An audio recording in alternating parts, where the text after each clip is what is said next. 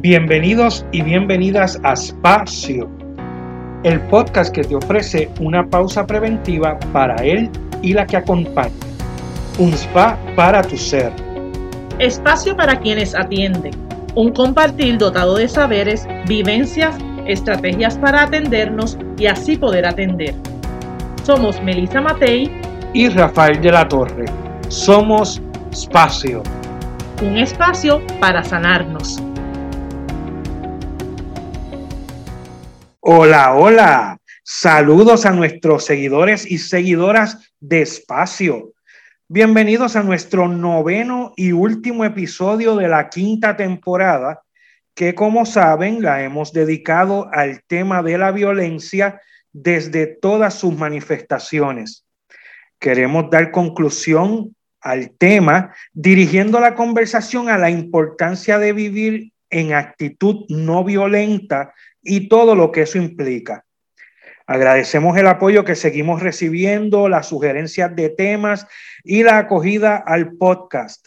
Este proyecto pospandémico de compromiso y amistad que busca tener una pausa para poder manejar y afrontar las situaciones que la vida nos trae. Les saluda Rafael de la Torre junto a mi amiga, compañera y colega Melisa Matei. Saludos, Melisa. Saludos Rafi y saludos a todos nuestros seguidores y seguidoras. Como les recordamos en todos los episodios, búsquenos en las redes sociales, donde podrán encontrar todas las temporadas y episodios de Espacio. En Facebook nos encuentran como Espacio Podcast y en Instagram como Espacio PR.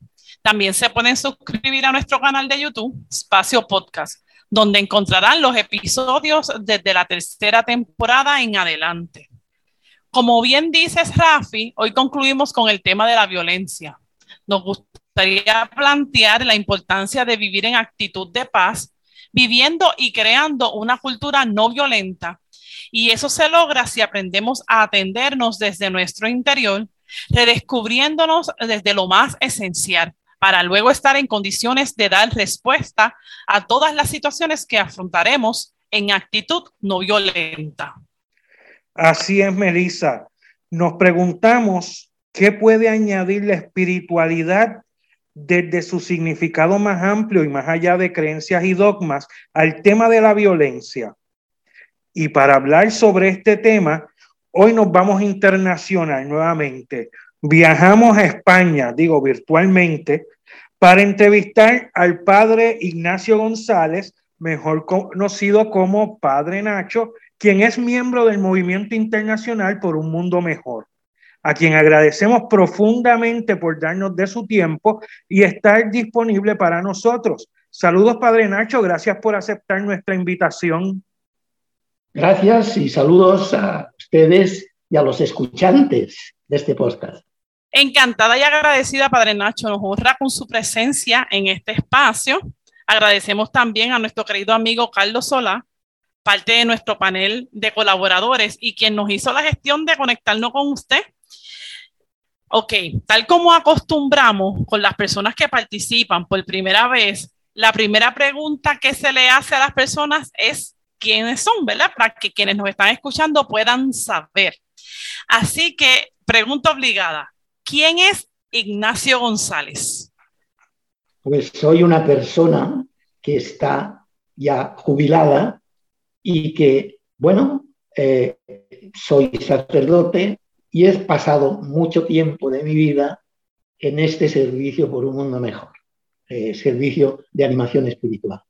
Y entonces tengo la dicha de haber podido estar en Puerto Rico y me une amigos ahí como Carlos, Bambi, etc. Qué bien, Padre Nacho. El otro día estuvimos compartiendo sobre la importancia de que el ser humano, cada individuo, se plantee si quiere vivir reaccionando a lo que pasa alrededor en su entorno o vivir desde el interior y desde ahí dar respuestas a ese entorno. Padre Nacho, nos preguntamos, ¿qué aporta esa premisa que acabo de decir al tema de la violencia? Bueno, pues al tema de la violencia después de haber escuchado los podcasts, efectivamente hay mm, información, hay consecuencias, hay causas, hay mapas desde los que se hay que interpretar la violencia, hay modos y maneras que pueden ayudarnos, inteligencia emocional. Pero la pregunta importante no es solamente el qué y el cómo, sino el quién. ¿Quién produce, provoca, crea la conflictividad? ¿O quién provoca la paz? ¿no? Entonces, somos las personas. El ser humano es quien, es el, sujeto de, y la víctima también de esa. Ahí tenemos el problema ecológico, ¿no? que va integrado con la marginación a, los, a las dimensiones de las personas que no tienen recursos, que viven en la marginalidad. ¿no? Entonces, el sujeto.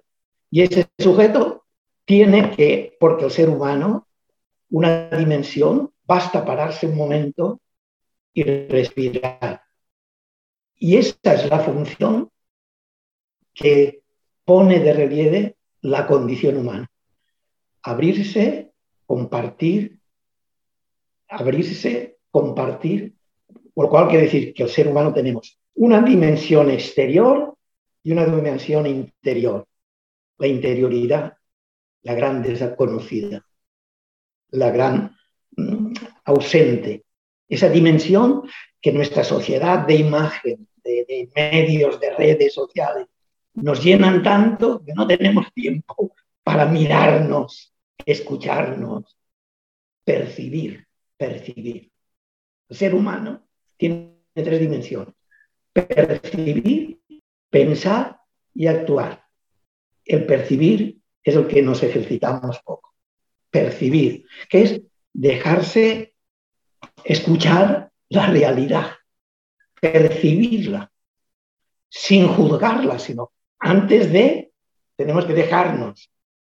Si nos dejamos impregnar por esta sociedad violenta, si tenemos y nos reconciliamos nosotros mismos, es decir, nos entramos dentro, dentro de nosotros hay sombras, hay duelos, hay dolores, hay sufrimientos, pero también hay logros, valores, deseos, esperanzas. Y cuando nos metemos ahí dentro, tenemos que reconciliarnos ahí. Y, es experimentar eso.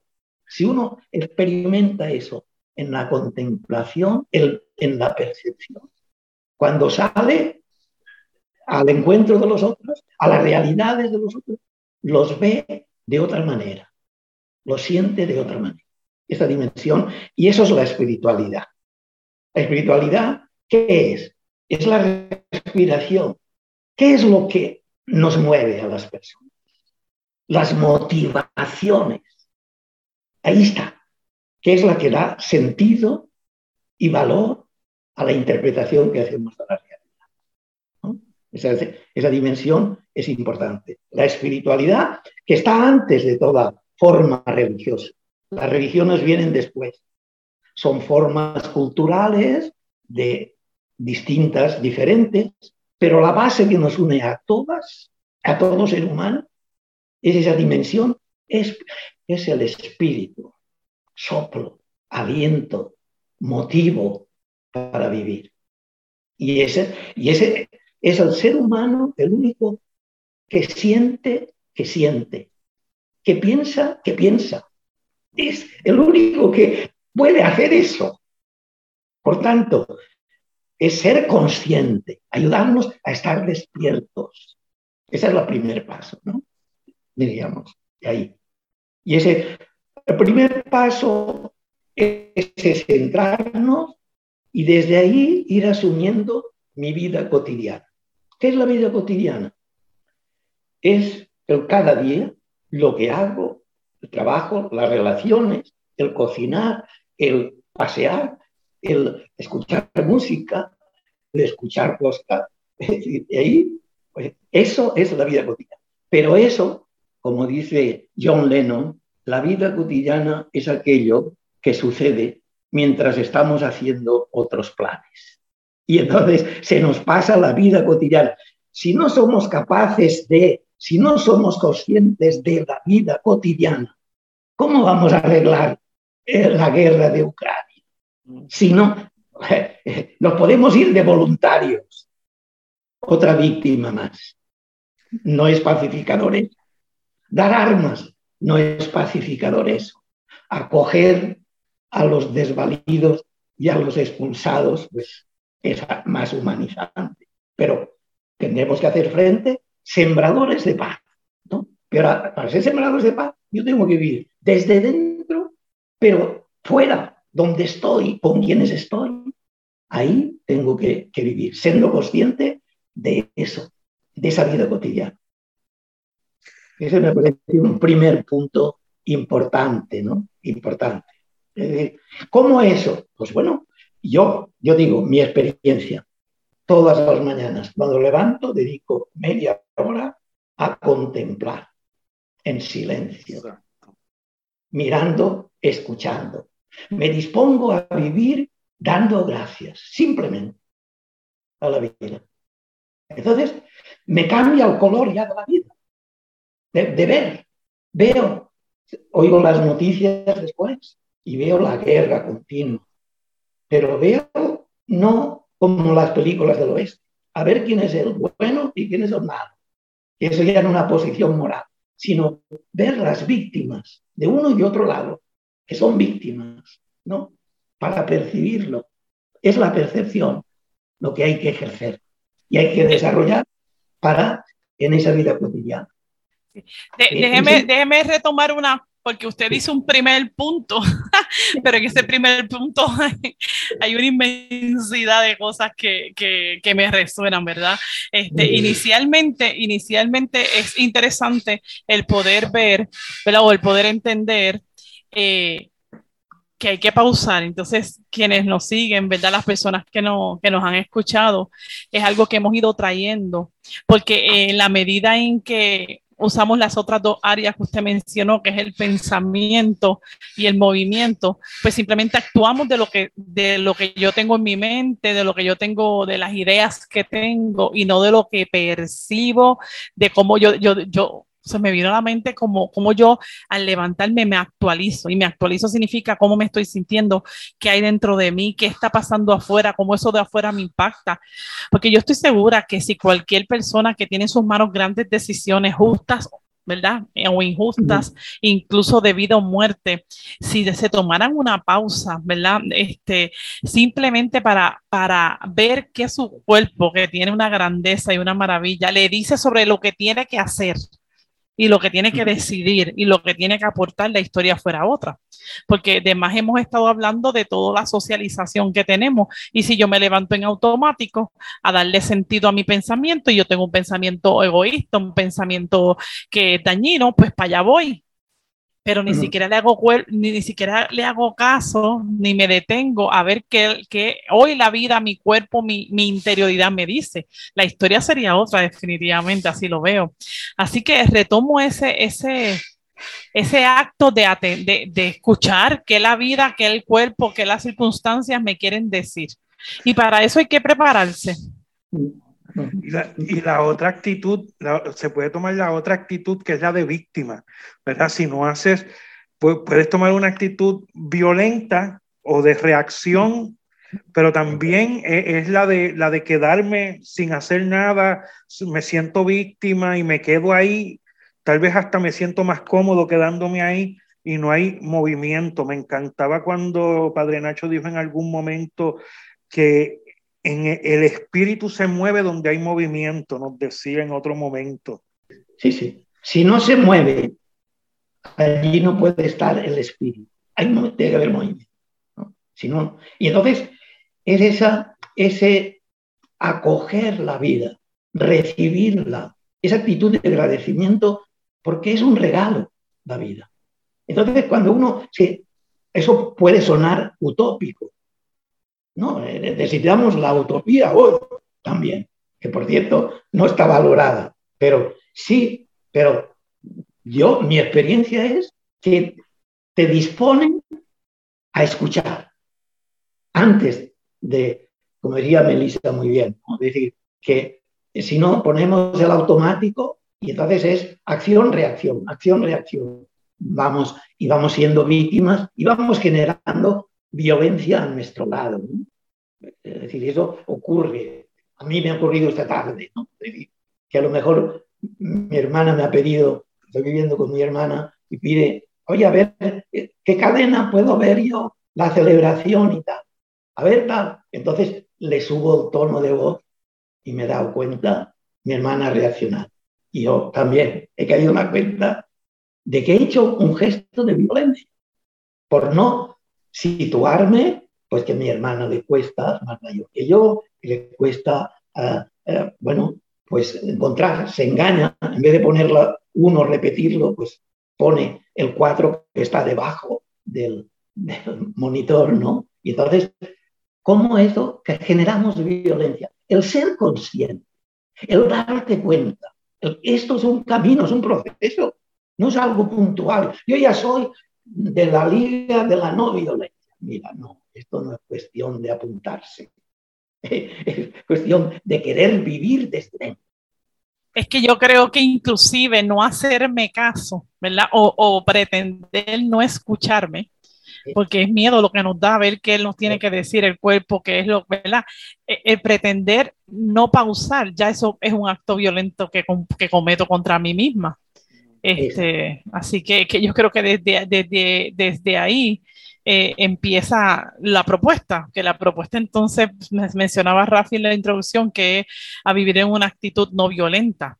Insisto en que nos van a, tocar, ¿verdad? En, en, el escenario en que estemos, nos va a tocar tomar decisiones, pero si las decisiones yo las toco cuando empecé el día ya violentándome a mí misma, pues entonces las posibilidades de que sigamos el automático de violencia eh, son, ¿verdad? son muchas. Así que, que en vez de lamentar las, las circunstancias violentas en las que vivimos, toca hacer una pausa y decir, bueno, vamos a ver cuántas actitudes violentas yo, yo dejo de hacer hoy para, para quizás empezar ese proceso. Tomar conciencia de eso, de la situación polarizada que existe en nuestra sociedad y de la violencia. A mí, cuando estuve la primera vez en Puerto Rico, la superiora de las hijas de la caridad, lo primero que me dio fue 25 centavos y 5 dólares. ¿Cuál era? Porque de ir de la calle de San Vicente, del Colegio de la Inmaculada, a los padres paules, habían atacado a un sacerdote que había estado allí en el colegio. Y entonces lo primero, pues bueno, es una manera de decir de la violencia, pero no es la manera de afrontarlo. ¿no? Es decir, yo quedé impresionado, se me quedó grabado de cómo 25 centavos, así porque iba por la calle y en la plaza, y me ocurrió varias veces. Mister, 25 centavos. Yo ya sabía, yo no sabía de qué era, venía de España, que entonces no, lo de la, la, la droga era desconocida. Y ahí estaban los hogares CREA que yo conocí y que visité. Entonces, los 25 centavos, yo utilicé varios 25 centavos para mí, pero claro, tomas conciencia y fui a, a, compartir en los hogares que se dedicaban a pintar y tal, todos rapados, porque así les controlaban, un método muy riguroso, ¿no? Pero bueno, yo aprendí de, eso mucho. Los muchachos cómo estaban luchando consigo mismos, era, claro, un método militar. Faltaba quizá por eso. Es decir, yo veo que el humanizar y humanizarse e, e, es desde dentro. Y si no hay ese cambio, si yo no me, en la medida en que me pacifico, puedo ser pacificado. Pero en la medida que voy a hacer, no es algo, yo soy hombre de paz, eso queda muy bien. yo, yo quiero pacífico, pacífico que, que, se da cuenta del error, se da cuenta de que ha metido la pata y que ha sido violento por la manera como ha mirado esa persona. Eso es así. Y, y, y eso de, de, ser una persona de paz tiene también, tendría que verse desde las relaciones, desde cómo uno se relaciona. Eh, que entonces esa forma de relación también el, aprender a relacionarnos, ¿verdad? Que primero ya vimos vernos desde adentro, vivir desde adentro y luego es en relación a los demás, cómo eso también me lleva a, a tener una actitud no violenta. Sí, correcto. Es decir, eh, Rafi, es decir, yo comparto una experiencia, ¿no? Es decir, bueno, y digo experiencia aprovechando eso. ¿Qué es la experiencia? Porque claro, es decir, yo recuerdo que estaba con el padre Feliciano, que ustedes conocen también, ¿no? Sí. Estábamos en Roma en una audiencia del Papa Francisco. Y estábamos a primera fila de la Plaza de San Pedro, arriba, donde está el baldaquino ese, ¿no? Estábamos vecinos. Y había gente del Congo, ¿de acuerdo? Un compañero del Congo, y todos allí haciéndose fotografías. Nosotros sentados decíamos y pensando hacerse fotos, pensando a quiénes se las iban a presentar. No estaban allí. Es decir, el ser consciente nos hace estar en el presente. Ese ejercicio que yo hago me ayuda a estar presente a mí mismo. Si no estoy presente a mí mismo. Entonces, ¿qué es lo que ocurre? Mi experiencia, ¿no? La experiencia es que la persona tiene que ejercitarse en darse cuenta de lo que vive y ser consciente de lo que vive, de mis reacciones, de mis sentimientos, de, eh, sí, estoy sintiendo tristeza, pues bueno, y eso poderlo compartir. La experiencia es aquello que me pasa, me pasa. No es que algo que he visto, no, no. La experiencia es algo que yo soy consciente de que he estado allí en San Pedro y bueno, y no estaba pensando en quién iba a sorprender que estaba en esa situación privilegiada y que estaba y que iba a ser entonces, estoy dándole paudo al ego. Estoy preparándome para la guerra, no para la paz.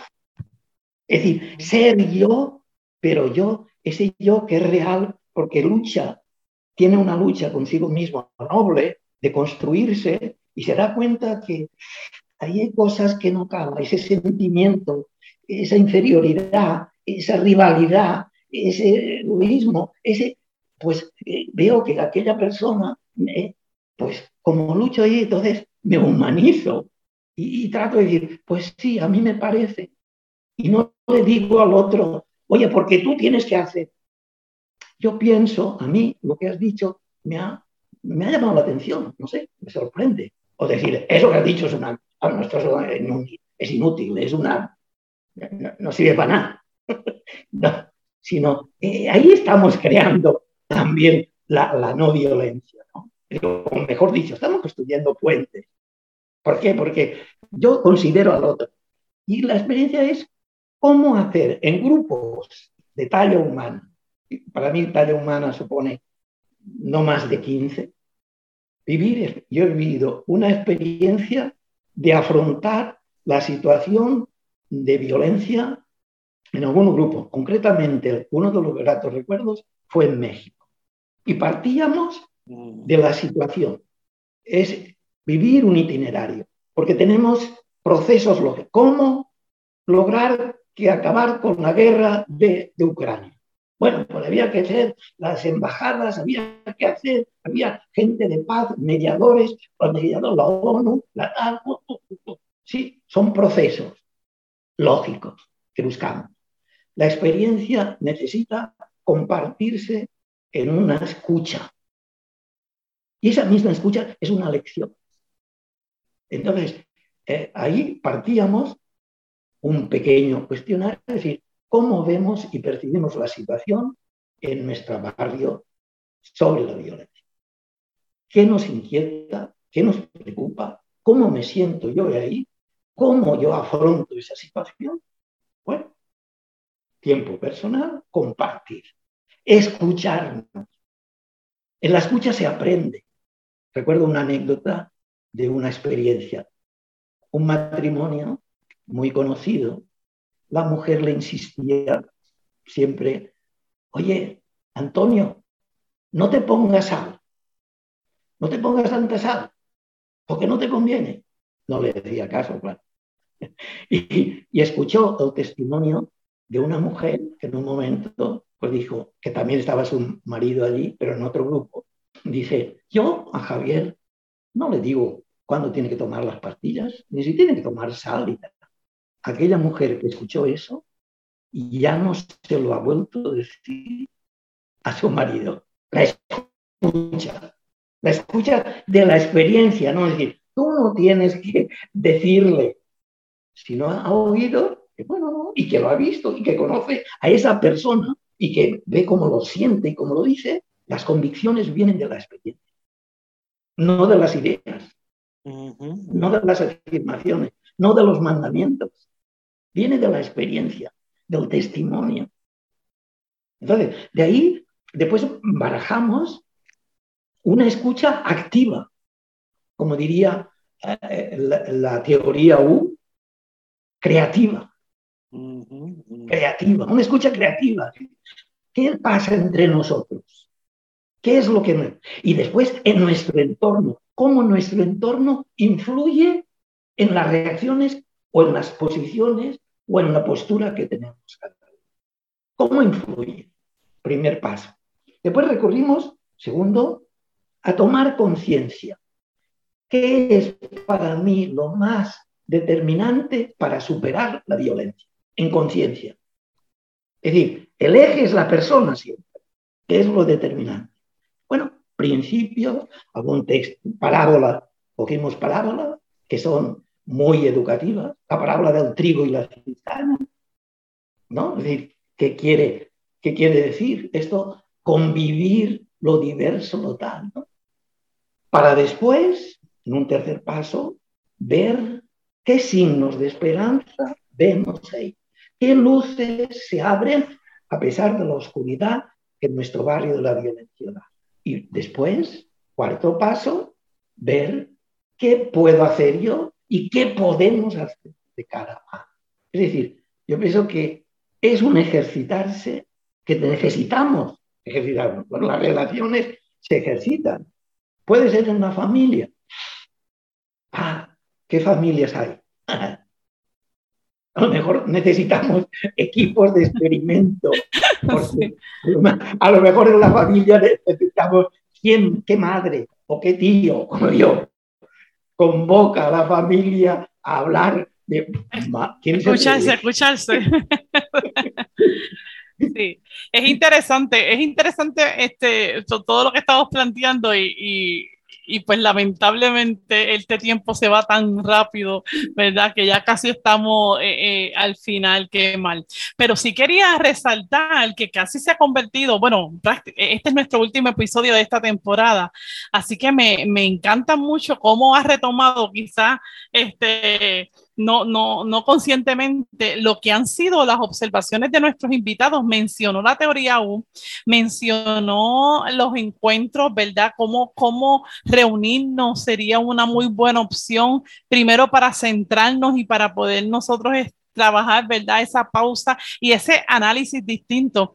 Y mencionaba también la escucha, ¿verdad? Eso lo, mencionaba Nelson en nuestro, uno de nuestros últimos episodios, la importancia de esa escucha.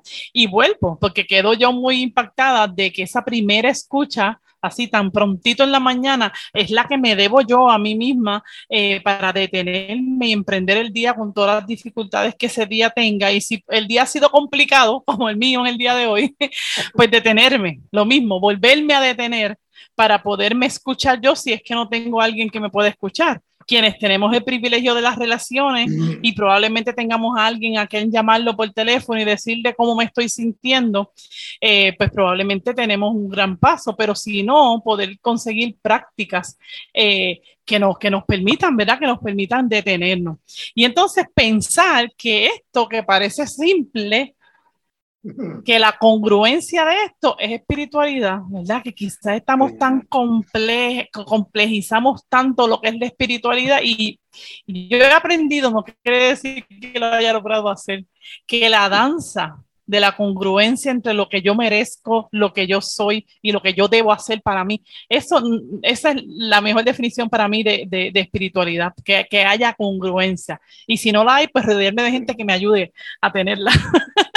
Así que qué maravilloso, de verdad, qué maravilloso, pues poder detenernos a mirar con un poquito de esperanza un momento, ¿verdad? Que nos ha tomado a nosotros, ¿cuántos episodios, Rafi? Cinco, seis episodios, más los anteriores de la temporada, que fueron como unos cuantos más, bastante tiempo, bastante tiempo tocando el tema de la violencia, podernos detener hoy y decir, bueno, estamos inmersos en ella, ¿cómo vivimos ahí? Exacto. Pues, pausando. Para completar eso que estás diciendo, Melissa, yo quiero, yo quiero añadir, porque yo hice el ejercicio de sacar los temas ¿verdad? Que trabajamos en cada una de, esas, de esos episodios de la quinta temporada y que empezamos con la cuarta temporada. Y nosotros hablamos de la violencia desde sus implicaciones, el origen, el alcance, las estructuras mentales, la visión que uno tiene del mundo, medios de comunicación, cuidar lo que el contenido que consumimos en los medios para proteger nuestro cerebro, mirada desde la teoría U y las arquitecturas mentales, el efecto en los niños, en personas con diversidad funcional y, y otras personas vulnerabilizadas, desde la opresión, la inteligencia emocional y la autoestima. De todo eso estuvimos hablando en la quinta temporada y la respuesta final porque nos decía Padre Nacho, ya tenemos toda la información, ¿qué hacemos con esa información ahora? Padre Nacho, ahí, ahí para que nos redondee ¿verdad? El, el episodio como conclusión de, de la temporada. Pues una invitación a espiritualidad es vivir con motivación y conciencia la vida. Y la vida desde cada persona. Y hay que parar tener, es importante parar algún momento, ir poco a poco, pero es poco, empecemos por un cuarto, diez minutos, pero empecemos. Empecemos, pararse es importante para no ser, eh, estamos estresados. Yo ya más jubilado no, no veo, no, no me considero víctima, porque no, aunque a veces te meten también, que oye, pues si puedes hacer, pues aún puedes ir allá a sustituir, pues, bueno, decir, pero yo pienso, a mí no me falta. Y el paseo por la naturaleza, a mí no me falta. Eso es como el oxígeno que a mí me da fuerza para, para continuar eh, eh, no violento, pero sí pacificado, siendo pacificado, provocando y ofreciendo pues experiencias a las personas, de encuentro, de encuentro. Yo estoy ahora acompañando a un grupo de personas de una experiencia que he vivido, personas mayores, cómo afrontar, afrontar los límites de la vida, cómo afrontar la soledad. No son teorías, es medios para compartir los las cuestiones pendientes que aún tenemos del pasado. ¿Cómo reconciliarse con ellas? Después, ¿qué sentido tiene nuestra vida hoy cuando ya no estamos trabajando? Cuando los casados, las familias, los hijos no están, el nido está vacío, a lo mejor ha muerto el compañero, la compañera. ¿Cómo vivir ahí? ¿Cómo prepararse a Igual que nacemos, morimos. Es un proceso. Proceso de nacer, ¿no? Aquellos gemelos que discutían dentro del seno de la madre, oye, creo que no vale la pena salir ahí fuera, ¿eh? porque esto no, no pinta muy bien. Igual es la muerte, es un proceso. Entonces, yo soy provocador, porque creo, para compartir experiencias, creo que hay tres, cuatro personas que compartan, que se comuniquen, que, que, que vayan buscando. Pienso que por ahí podemos sembrar, sembrar semillas, porque hay corazones, hay deseos, hay esperanzas, hay, hay, hay, hay. Lo que pasa es que las noticias, y ustedes lo saben mejor que yo, que es lo negativo, la noticia. pero hay experiencias fabulosas que no conocemos. Yo sí que compartamos la experiencia. Lo tenía una señora, oye, un matrimonio resulta que ella es árabe y se ha quitado el velo. Y dice que se lo ha dejado porque le parece que es muy adecuado ser respetuoso donde se está. Yo he venido de fuera. Digo, escribe esa experiencia, escribe, comparte, compartir experiencias positivas que, que generen un clima. Creo que hace falta eso. Experiencias positivas de encuentro, de, esos estudiantes que van y están en un piso con una señora. Y el otro día oí el testimonio, te sales con una moral que, que, te debes del mundo. ¿no? Es decir, qué bueno, me está ayudando el uno al otro y se están enriqueciendo. Eso es vida. Es muy amplio el camino de la paz. La paz, gran deseo. ¿no? Hay culturas que se saludan con el shalom, con la paz. Muchas gracias, muchas gracias, Padre Nacho. De verdad que eh, eh, yo impactado con la conversación, con el mensaje que nos trae, de verdad ha sido muy, muy bueno, muy edificador. Así que yo espero que las personas que nos escuchan eh, también puedan recibir el, mensaje, ¿verdad? De, de, vivir desde adentro hacia afuera para buscar un mundo mejor, ¿verdad? Y, lleno de paz. Así que muchas gracias, Padre Nacho. Sí, un placer, definitivamente, con una tarea de, de, vivir desde lo más simple, ¿verdad? Este, me voy con, me voy con experimentar. Me encantó muchísimo el saber que hay muchos, muchas, muchas buenas experiencias que compartir, ¿verdad? Así que hay que crear esos espacios para que entonces contrarrestemos las muchas otras experiencias negativas que se comparten. Así que, eh, ¿verdad? A quienes nos están escuchando, siempre le pedimos que nos compartan sus experiencias, que nos digan qué les pareció y hoy me cobra mucho mayor sentido. Así que le agradecemos, esperamos tener, tenerlo nuevamente, ¿verdad? En, algún otro episodio, en algún otro momento. Estamos próximos a, a una temporada que vamos a hablar de la juventud y, creo que, que, hay mucho que aportar, así que muchas gracias. Y esto ha sido otro espacio